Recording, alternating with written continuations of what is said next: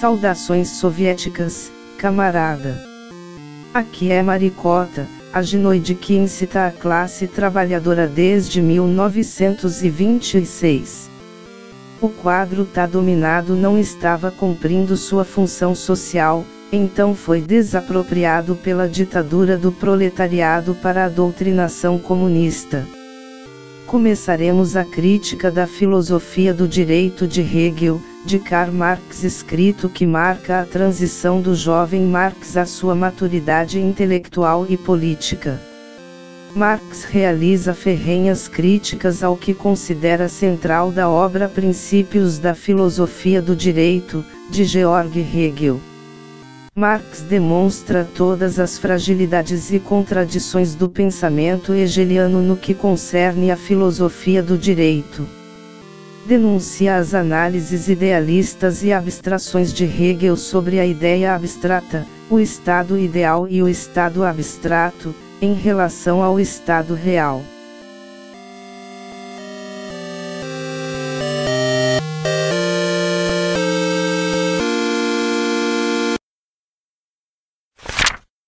Introdução Na Alemanha, a crítica da religião chegou, no essencial, ao fim. A crítica da religião é a premissa de toda crítica. A existência profana do erro ficou comprometida, uma vez refutada sua celestial oratio prueris e fussais oração pelo lar e pelo ócio. O homem que só encontrou o reflexo de si mesmo na realidade fantástica do céu, onde buscava um super-homem, já não se sentirá inclinado a encontrar somente a aparência de si próprio, o não-homem, já que aquilo que busca e deve necessariamente buscar é a sua verdadeira realidade. A religião não faz o homem, mas, ao contrário, o homem faz a religião, este é o fundamento da crítica irreligiosa. A religião é a autoconsciência e o autossentimento do homem que ainda não se encontrou ou que já se perdeu. Mas o homem não é um ser abstrato, isolado do mundo. O homem é o mundo dos homens, o Estado, a sociedade. Este Estado, esta sociedade, engendram a religião, criam uma consciência invertida do mundo, porque eles são um mundo invertido. A religião é a teoria geral deste mundo, seu compêndio enciclopédico, sua lógica popular, sua dignidade espiritualista, seu entusiasmo, sua sanção moral, seu complemento solene, sua razão geral de consolo e de justificação é a realização fantástica da essência humana porque a essência humana carece de realidade concreta. Por conseguinte, a luta contra a religião é, indiretamente, a luta contra aquele mundo que tem na religião seu aroma espiritual. A miséria religiosa é, de um lado, a expressão da miséria real e, de outro, o protesto contra ela. A religião é o soluço da criatura oprimida, o coração de um mundo sem coração, o espírito de uma situação carente de espírito. É o ópio do povo. A verdadeira felicidade do povo implica que a religião seja suprimida, enquanto felicidade ilusória do povo. A exigência de abandonar as ilusões sobre sua condição é a exigência de abandonar uma condição que necessita de ilusões. Por conseguinte, a crítica da religião é o germe da crítica do vale de lágrimas que a religião envolve numa auréola de santidade. A crítica arrancou as flores imaginárias que enfeitavam as cadeias, não para que o homem use as cadeias sem qualquer fantasia ou consolação, mas para que se libertei das cadeias e apanhe a flor viva. A crítica da religião desengana o homem para que este pense, aia e organize sua realidade como um homem desenganado que recobrou a razão a fim de girar em torno de si mesmo e, portanto, de seu verdadeiro sol. A religião é apenas um sol fictício que se desloca em torno do homem enquanto este não se move em torno de si mesmo. Assim, superada a crença no que está além da verdade, a missão da história consiste em averiguar a verdade daquilo que nos circunda. É, como o primeiro objetivo, uma vez que se desmascarou a forma de santidade da autoalienação humana, a missão da filosofia, que está a serviço da história, consiste no desmascaramento da autoalienação em suas formas não santificadas. Com isto, a crítica do céu se converte na crítica da terra, a crítica da religião na crítica do direito, a crítica da teologia na crítica da política. A exposição seguinte, uma abordagem a este trabalho, não se prende diretamente ao original, senão a uma cópia deste, a filosofia alemã do direito e do Estado, pelo simples fato de se ater à Alemanha. Se nos quiséssemos ater ao status quo alemão, ainda que da única maneira adequada, isto é, de modo negativo, o resultado continuaria a ser anacrônico. A mesma negação de nosso presente político já se acha coberta de pó no sótão de trastes velhos dos povos modernos. Ainda que nos recusemos a recolher estes materiais empoeirados, continuaremos conservando os materiais sem poeira.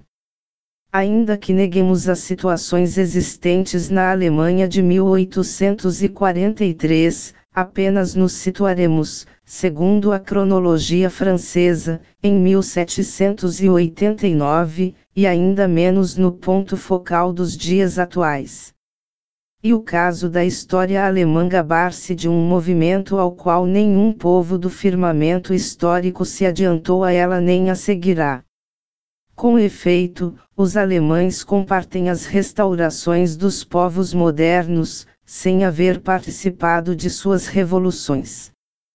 Passamos por uma restauração, em primeiro lugar, porque outros povos se atreveram a fazer uma revolução e, em segundo lugar, porque outros povos sofreram uma contra-revolução, a primeira vez porque nossos senhores tiveram medo e a segunda porque não o tiveram.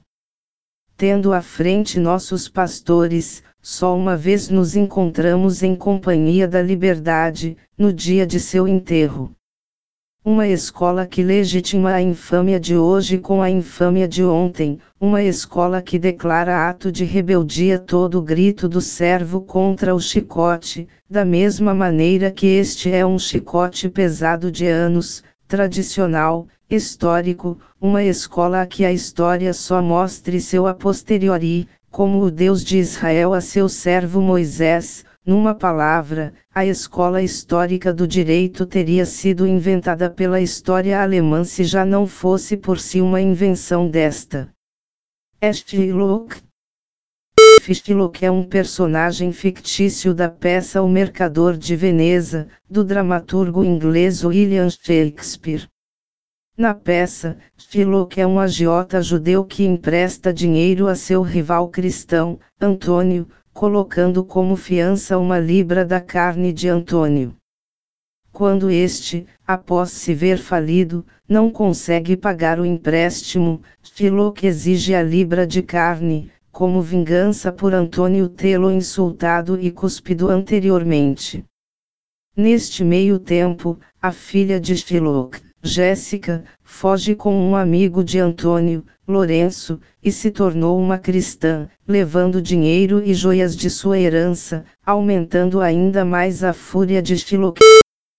Mas o criado Filoque, que por cada libra de carne cortada do coração do povo, jura e perjura por sua escritura, por seus títulos históricos, por seus títulos cristãos germânicos.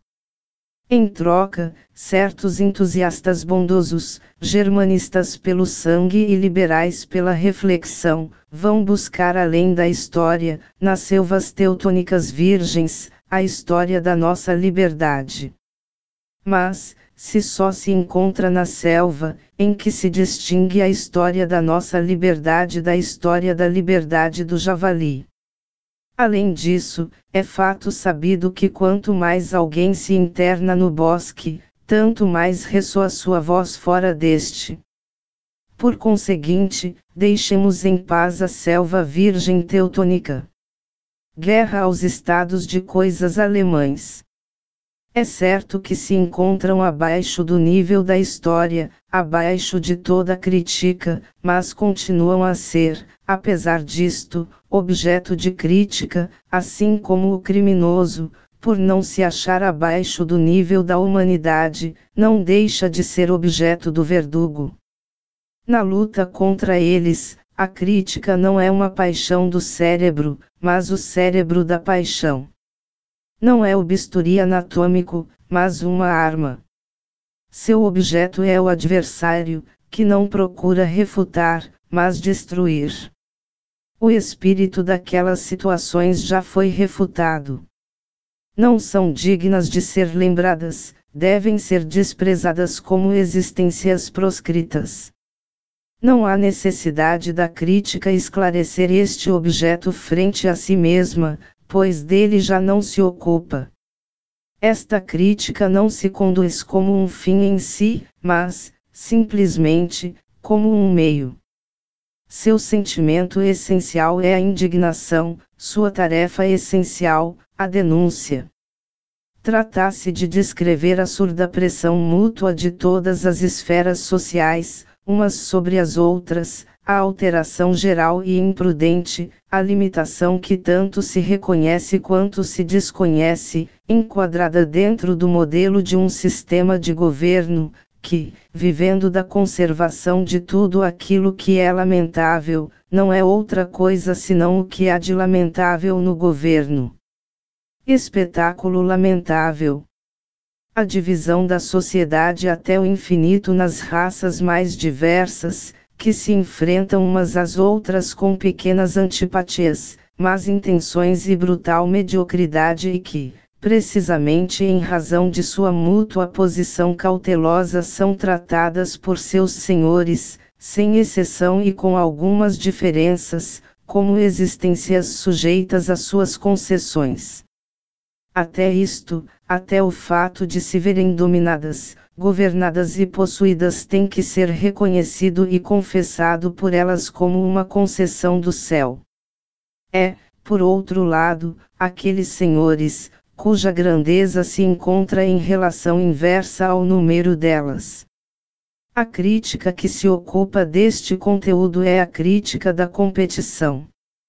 Durante a competição não interessa saber se o adversário é nobre, da mesma categoria, se é um adversário interessante, tratasse de vencê-lo.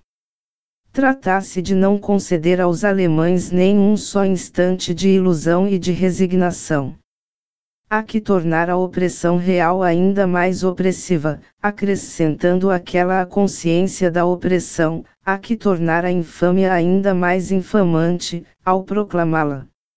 Há que pintar a todas e a cada uma das esferas da sociedade alemã como a parte onteus e partes pudendas da sociedade alemã, há que obrigar estas relações escravizadas a dançar, cantando-lhes sua própria melodia. Há que ensinar o povo a ter pavor de si mesmo, para infundir-lhe ânimo. Com isto, se satisfaz uma indisfarçável necessidade do povo alemão, as necessidades dos povos são, em sua própria pessoa, os últimos fundamentos de sua satisfação. Esta luta contra o status quo alemão tampouco carece de interesse para os povos modernos, pois o status quo alemão é a consagração franca e sincera do antigo regime, e o antigo regime, a debilidade oculta do Estado moderno.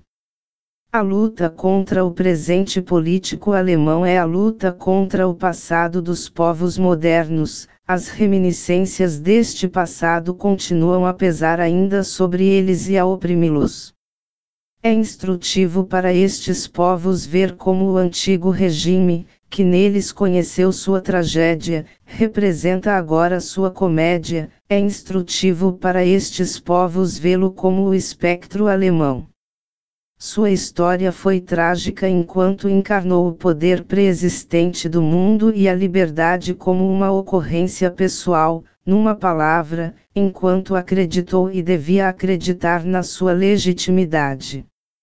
Enquanto o antigo regime e a ordem existente no mundo lutavam contra um mundo em estado de gestação, traziam de sua parte um erro histórico universal e não de caráter pessoal. Portanto, sua catástrofe foi trágica. Pelo contrário, o atual regime alemão, que é um anacronismo, uma contradição flagrante com todos os axiomas geralmente reconhecidos, a nulidade do antigo regime posta em evidência frente ao mundo inteiro, só imagina crer em si próprio e exige do mundo a mesma fé ilusória. Se acreditasse em seu próprio ser, acaso iria escondê-lo sob a aparência de um ser estranho e procurar sua salvação na hipocrisia e no sofisma? Não, o moderno regime antigo já não é mais do que o comediante de uma ordem social cujos heróis reais já morreram. A história é conscienciosa e passa por muitas fases antes de enterrar as velhas formas. A comédia é a última fase de uma forma histórico universal. Os deuses da Grécia, já tragicamente feridos no Prometeu acorrentado, Prometeu Acorrentado, é uma tragédia grega que fazia parte da trilogia composta pelas tragédias Prometeu Acorrentado, Prometeu Libertado e Prometeu Portador do Fogo, e foi a única que destas permaneceu. É um mito grego bastante representativo na leitura do passado e do presente histórico. Seu grande significado está relacionado com a condição humana e a criação da cultura. De Ésquilo, morreram ainda outra vez, comicamente, nos colóquios de Luciano. Por que esta trajetória histórica? Para que a humanidade possa separar-se alegremente de seu passado. Este alegre destino histórico é que nós reivindicamos para as potências políticas da Alemanha. Não obstante, tão logo a moderna realidade político-social se veja submetida à crítica, isto é, tão logo a crítica ascende ao plano dos problemas verdadeiramente humanos é que se encontra fora do status quo alemão, pois de outro modo abordaria seu objeto por baixo de si mesma. Um exemplo, a relação entre a indústria, o mundo da riqueza em geral e o mundo político é um problema fundamental da época moderna. De que forma este problema começa a preocupar os alemães? Sob a forma de normas protetoras, de sistema proibitivo, da economia nacional. O germanismo passou dos homens à matéria e, um belo dia, nossos donos do algodão e nossos heróis do ferro viram-se convertidos em patriotas. Assim, pois, na Alemanha começa-se pelo reconhecimento da soberania do monopólio rumo ao interior, conferindo-lhe a soberania rumo ao exterior. Isto significa que na Alemanha se começa por onde terminam a França e a Inglaterra. A velha situação insustentável contra a qual se levantam teoricamente estes países e que só são suportáveis como são suportados os grilhões, é saudada na Alemanha como a primeira luz do amanhecer de um belo futuro, que apenas se atreve a passar de uma ladina teoria à mais implacável prática. Enquanto na França e na Inglaterra o problema é colocado em termos de economia política ou império da sociedade sobre a riqueza, na Alemanha os termos são outros, economia nacional ou império da propriedade privada sobre a nacionalidade. Portanto, na França e na Inglaterra tratasse de abolir o monopólio, que chegou às suas últimas consequências, na Alemanha, tratasse de levar o monopólio às suas últimas consequências, no primeiro caso, tratasse da solução, no segundo, simplesmente da contradição. Exemplo suficiente da forma alemã que ali adotam os problemas modernos, de como nossa história, tal qual o recruta imbecil, não teve até agora outra missão senão a de praticar a repetir exercícios já feitos. Por conseguinte, se todo o desenvolvimento da Alemanha não saísse dos marcos do desenvolvimento político alemão, um alemão apenas poderia, muito bem, participar dos problemas do presente, do mesmo modo como um russo deles pode participar. Mas, se um indivíduo livre não se acha vinculado às cadeias da nação, ainda menos livre se vê a nação inteira diante da libertação de um indivíduo. Os citas não investirão um só passo contra a cultura grega porque a Grécia contasse um deles entre seus filósofos. Por sorte, nós, alemães, não somos citas, Assim como os povos antigos viveram sua pré-história na imaginação, na mitologia, nós, alemães, vivemos nossa pós-história no pensamento, na filosofia. Somos contemporâneos filosóficos do presente, sem ser seus contemporâneos históricos. A filosofia alemã é o prolongamento ideal da história da Alemanha. Portanto, se ao invés das obras incompletas obras incompletas de nossa história real, criticamos as obras póstumas obras póstumas de nossa história ideal, a filosofia, nossa crítica figura no centro dos problemas dos quais diz o presente, that is the question eis a questão. O que para os povos progressistas é a ruptura prático com as situações do Estado moderno, na Alemanha, onde estas situações nem sequer existem, isto significa, antes de mais nada, a ruptura crítica com o reflexo filosófico destas situações. A filosofia alemã do direito e do Estado é a única história alemã que se acha a par com o presente oficial moderno. Por isto, o povo alemão não tem outro remédio senão incluir também esta sua história feita de sonhos entre suas situações existentes e submeter à crítica não só estas mesmas situações, mas, também e ao mesmo tempo, seu prolongamento abstrato. O futuro deste povo não pode limitar-se nem à negação de suas condições estatais e jurídicas reais, nem a execução indireta das condições ideais de seu Estado e de seu direito, já que a negação direta de suas condições reais já está envolvida em suas condições ideais e a execução indireta de suas condições ideais quase a fez sobreviver ao contemplá-las nos povos vizinhos. Assim, ao reclamar a negação da filosofia, o partido político prático da Alemanha tem toda a razão. Seu erro não reside na exigência, mas em deter-se na simples exigência, que não coloca nem pode colocar seriamente em prática. Acredita colocar em prática aquela negação pelo fato de voltar as costas à filosofia e de resmungar, olhando para o lado oposto, umas tantas frases banais e mal-humoradas. A limitação de seu horizonte visual não inclui também a filosofia da realidade alemã no Estreito de Bering, nem chega a imaginá-la quimericamente, inclusive, entre a prática alemã e as teorias que a servem. Exige-se uma conexão com os germes reais da vida, mas esquece-se que o germe real da vida do povo alemão só brotou, até agora, de sua caixa craniana. Numa palavra, não podereis superar a filosofia sem realizá-la. A mesma injustiça, só que com fatores inversos, cometeu o partido político teórico, que partia da filosofia.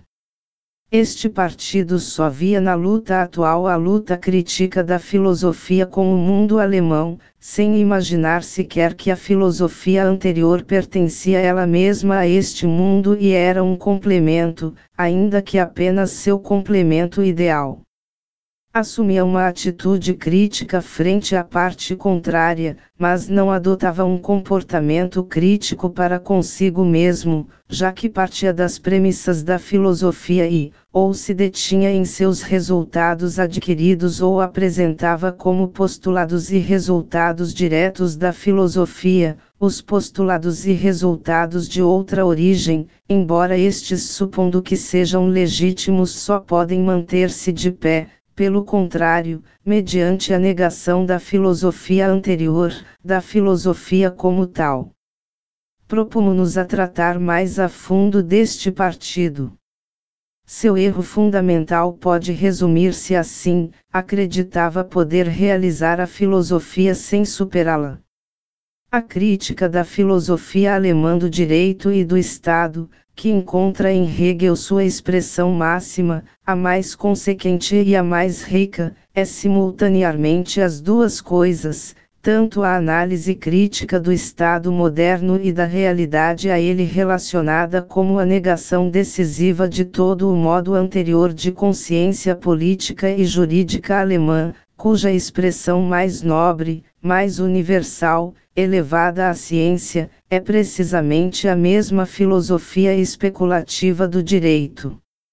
Assim como a filosofia especulativa do direito, este pensamento abstrato e superabundante do Estado moderno, cuja realidade continua a ser o além, apesar deste além se encontrar do outro lado do Reno, só poderia processar-se na Alemanha, assim também, por sua vez e inversamente, a imagem alemã, conceitual, do Estado moderno abstraída do homem real só se tornou uma possibilidade porque enquanto o mesmo Estado moderno se abstrai do homem real ou satisfaz o homem total de modo puramente imaginário.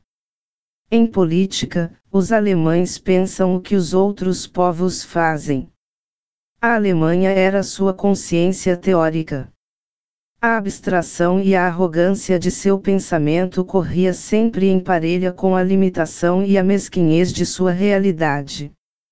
Por conseguinte, se o status quo do Estado alemão exprime a perfeição do antigo regime, o acabamento da lança cravada no Estado moderno, o status quo da consciência do Estado alemão expressa a imperfeição do Estado moderno, a falta de consistência de seu próprio corpo. Enquanto adversário decidido do modo anterior de consciência política alemã, o Estado orienta a crítica da filosofia especulativa do direito não para si mesma, mas para tarefas cuja solução exige apenas um meio, a prática.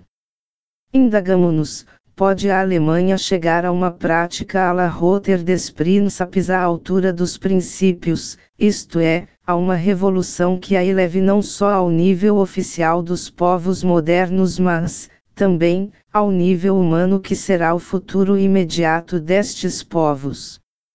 As armas da crítica não podem, de fato, substituir a crítica das armas, a força material tem de ser deposta por força material, mas a teoria também se converte em força material uma vez que se apossa dos homens. A teoria é capaz de prender os homens desde que demonstre sua verdade face ao homem, desde que se torne radical. Ser radical é atacar o problema em suas raízes. Para o homem, porém, a raiz é o próprio homem. A prova evidente do radicalismo da teoria alemã e, portanto, de sua energia prática, consiste em saber partir decididamente da superação positiva da religião. A crítica da religião derruba a ideia do homem com a essência suprema para si próprio.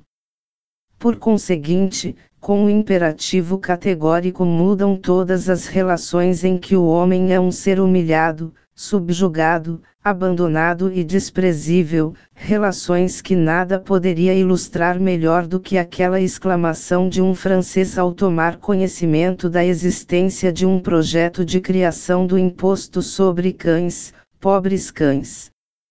Querem tratá-los como se fossem pessoas. Até historicamente, a emancipação teórica tem um interesse especificamente prático para a Alemanha. O passado revolucionário da Alemanha é, de fato, um passado histórico, é a reforma. Como então no cérebro do frade, a revolução começa agora no cérebro do filósofo. Lutero venceu efetivamente a servidão pela devoção porque a substituiu pela servidão da convicção. Acabou com a fé na autoridade porque restaurou a autoridade da fé. Converteu sacerdotes em leigos porque tinha convertido leigos em sacerdotes. Libertou o homem da religiosidade externa porque erigiu a religiosidade no interior do homem. Emancipou o corpo das cadeias porque sujeitou de cadeias o coração. Mas, se o protestantismo não foi a verdadeira solução, representou a verdadeira colocação do problema. Já não se tratava da luta do leigo com o sacerdote que existe fora dele, mas da luta com o sacerdote que existe dentro de si próprio, com sua natureza sacerdotal. É, se a transformação protestante do leigo alemão em sacerdote emancipou os papos leigos, os príncipes, com toda a sua cleresia, se emancipou privilegiados e filisteus, a transformação filosófica dos alemães com espírito sacerdotal em homens emancipará o povo. Mas, do mesmo modo que a emancipação não se deteve nos príncipes, tampouco a secularização dos bens se deterá no despojo da Igreja, realizada sobretudo pela hipócrita Prússia. A Guerra dos Camponeses, fato mais radical da história alemã, lançou-se contra a teologia. Hoje, com o fracasso da própria teologia, o fato mais servil da história alemã, nosso status quo, se lançará contra a filosofia. Às vésperas da reforma, a Alemanha oficial era o servo mais submisso de Roma. Às vésperas de sua revolução, é o servo submisso de algo menos que Roma, Prússia e Áustria, de fidalguinhos rurais e filisteus, não obstante, uma dificuldade fundamental parece opor-se a uma revolução alemã radical. Com efeito, as revoluções necessitam de um elemento passivo, de uma base material. A teoria só se realiza numa nação na medida que é a realização de suas necessidades. Ora, ao imenso divórcio existente entre os postulados do pensamento alemão e as respostas da realidade alemã corresponderá o mesmo divórcio existente entre a sociedade alemã e o Estado e consigo mesma. Não basta que o pensamento estimule sua realização, é necessário que esta mesma realidade estimule o pensamento. Todavia, a Alemanha não escalou simultaneamente com os povos modernos as fases intermediárias da emancipação política. Praticamente, não chegou sequer às fases que superou teoricamente. Como poderia, de um salto mortal, remontar-se não só sobre seus próprios limites, como também e ao mesmo tempo, sobre os limites dos povos modernos, sobre limites que na realidade devia sentir e aos quais devia aspirar como a emancipação de seus limites reais. Uma revolução radical só pode ser a revolução de necessidades radicais, cujas premissas e lugares de origem parecem faltar completamente. Não obstante, se a Alemanha só abstratamente acompanhou o desenvolvimento dos povos modernos, sem chegar a participar ativamente das lutas reais deste, não é menos verdade que, de outro lado, partilhou os sofrimentos deste mesmo desenvolvimento, sem usufruir seus benefícios e satisfações parciais. A atividade abstrata de um lado, corresponde o sofrimento abstrato do outro. Assim, numa bela manhã, a Alemanha se encontrará em nível idêntico à decadência europeia antes mesmo de haver atingido o nível da emancipação europeia. poderíamos compará-la a um idólatra que agonizasse, vítima do cristianismo. Fixemo-nos, antes de mais nada, nos governos alemães, e os veremos de tal modo impulsionados pelas condições da época, pela situação da Alemanha, pelo ponto de vista da cultura alemã e, finalmente, por seu próprio instinto certeiro, a combinar os defeitos civilizados do mundo dos estados modernos, cujas vantagens não possuímos, com os defeitos bárbaros do antigo regime, de que nos podemos jactar até a saciedade, que a Alemanha, se não por prudência, pelo menos a falta desta tem que participar cada vez mais da constituição de estados que estão muito além de seu status quo. Acaso, por exemplo, há no mundo algum país que partilhe tão simplesmente como a chamada Alemanha Constitucional todas as ilusões do Estado Constitucional sem partilhar de suas realidades? Ou não teria que ser necessariamente uma ocorrência do governo alemão o fato de associar os tormentos da censura aos tormentos das leis de setembro na França, que pressupõem a liberdade de imprensa? Assim como no panteão romano se reuniam os deuses de todas as nações, no Sacro Império Romano Germânico se reúnem os pecados de todas as formas de Estado que este ecletismo chegará a alcançar um nível até hoje inimaginado, o garante, de fato, o enfado estético-político de um monarca alemão que aspira desempenhar, se não através da pessoa do povo, pelo menos em sua própria, se não para o povo, pelo menos para si mesmo, todos os papéis da monarquia, a feudal e a burocrática, a absoluta e a constitucional, a autocrática e a democrática. A Alemanha, como a ausência do presente político constituído num mundo próprio, não poderá derrubar as barreiras especificamente alemães sem derrubar a barreira geral do presente político.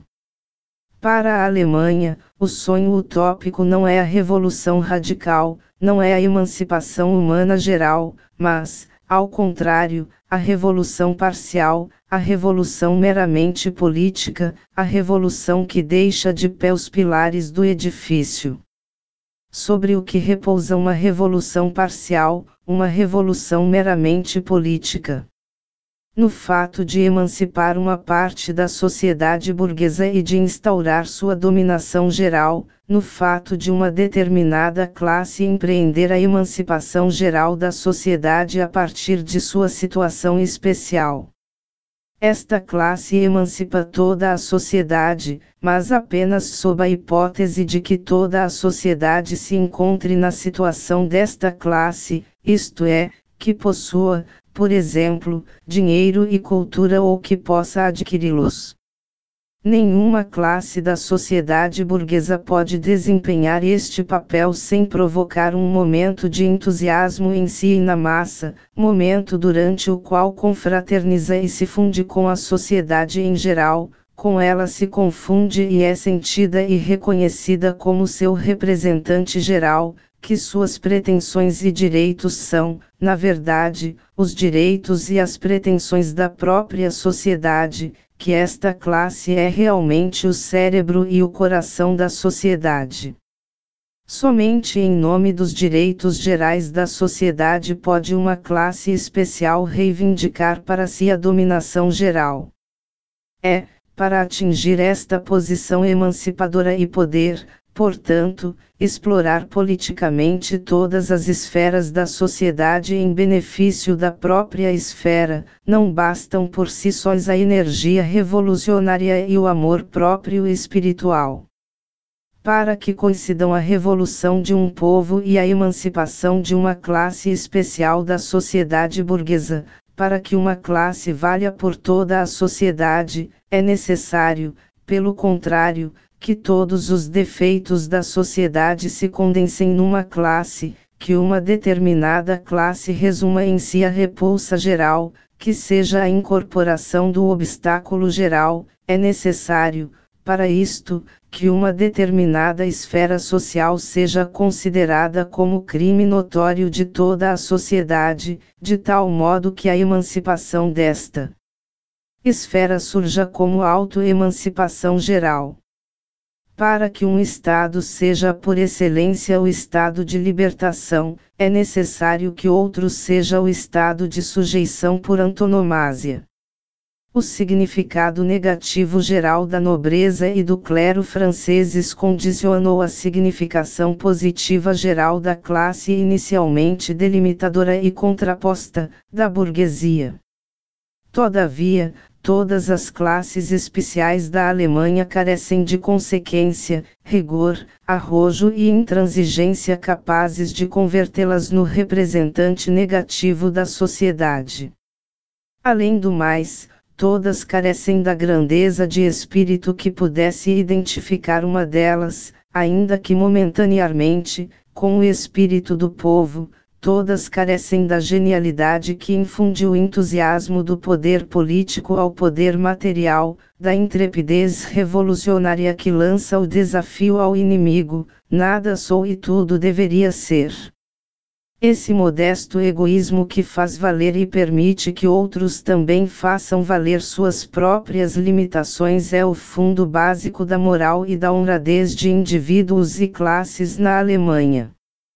Por isto, a relação existente entre as diversas esferas da sociedade alemã não é dramática, mas épica.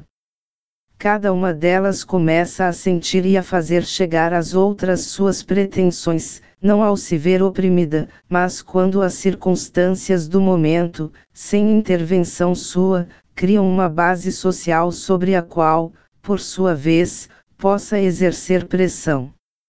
Até mesmo o amor próprio moral da classe média alemã repousa sobre a consciência de ser o representante geral da mediocridade filisteia de todas as demais classes.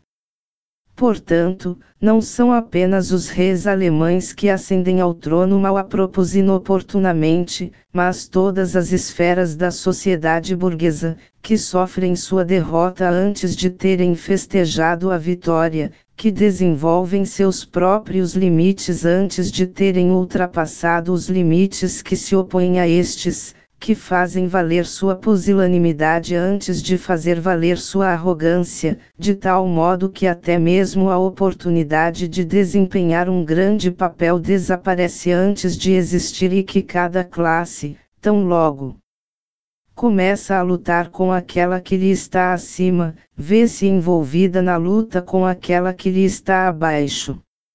Daí porque os príncipes estão em luta contra a burguesia, os burocratas contra a nobreza e os burgueses contra todos eles, enquanto o proletário começa a lutar contra o burguês.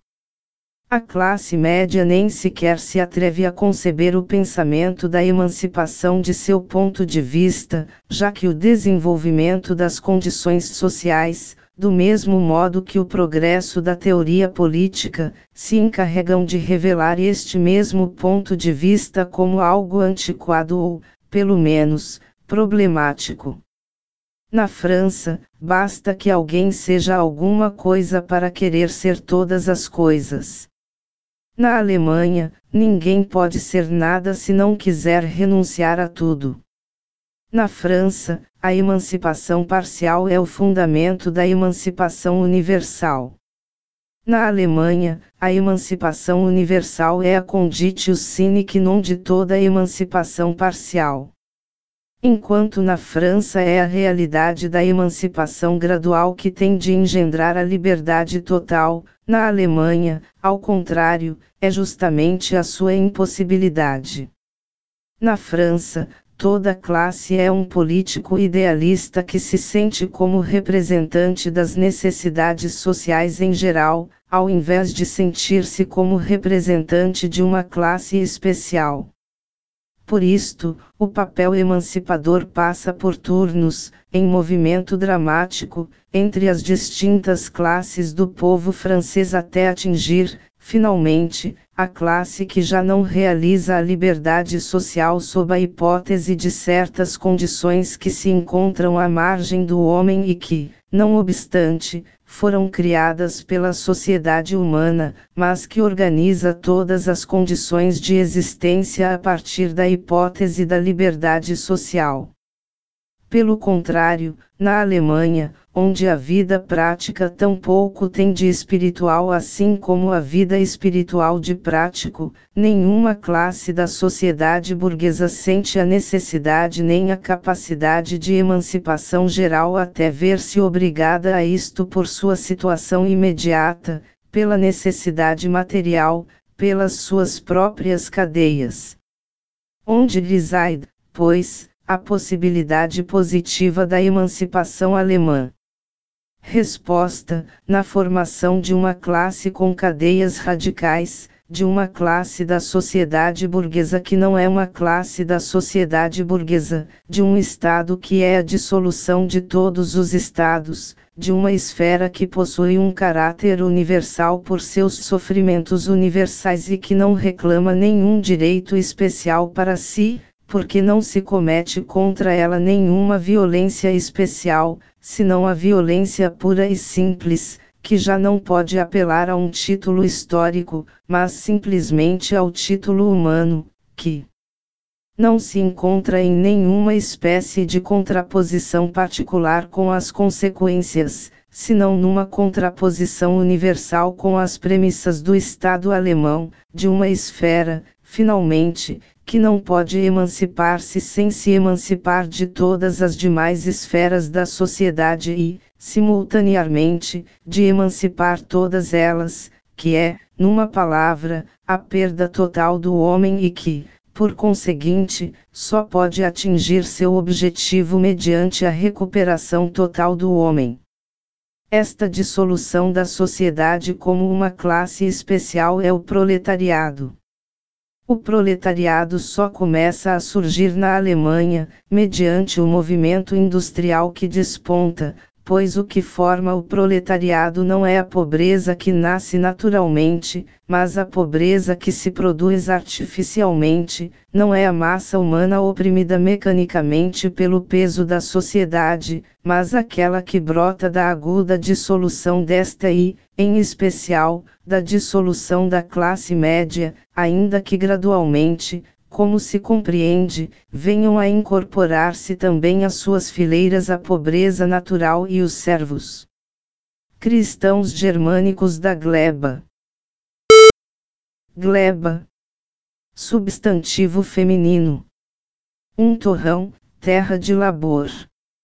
2. Terreno adstrito a um feudo. Ao proclamar a dissolução da ordem universal anterior, o proletariado nada mais faz do que proclamar o segredo de sua própria existência, já que ele é a dissolução de fato desta ordem universal. Ao reclamar a negação da propriedade privada, o proletariado não faz outra coisa senão erigir a princípio de sociedade aquilo que a sociedade erigiu em princípio seu, o que já se personifica nele, sem intervenção de sua parte, como resultado negativo da sociedade.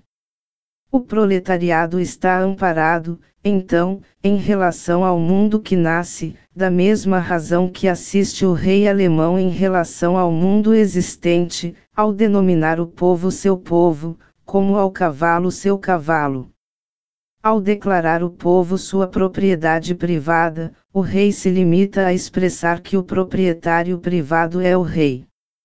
Assim como a filosofia encontra no proletariado suas armas materiais, o proletariado encontra na filosofia suas armas espirituais.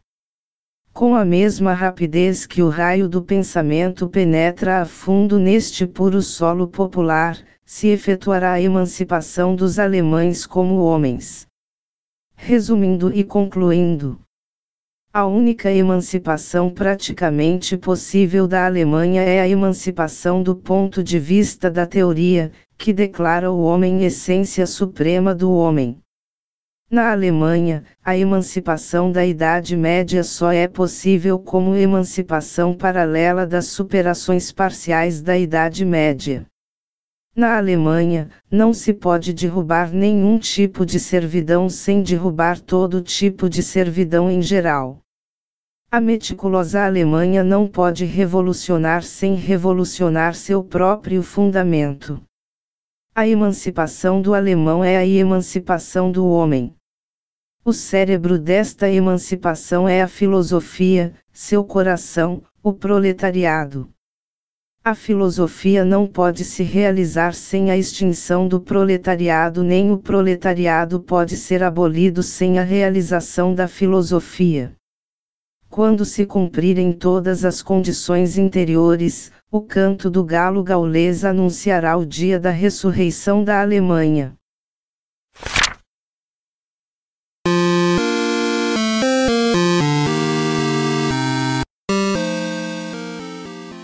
Ouro de Moscou secou e George Soras não tá nem aí. Portanto, precisamos capitalizar para derrubar o capital.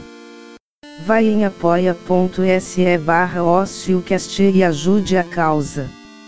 Deixe seu comentário em ócio. Mande sua carta para ócio. Faça parte dos seguidores de Kelone no Telegram. Pie pra gente no arroba OcioCast. Nos dê seu coração em arroba OcioCast. Curta a página fb.com barra. Não temos nada a perder a não ser nossos grilhões. É tudo nosso.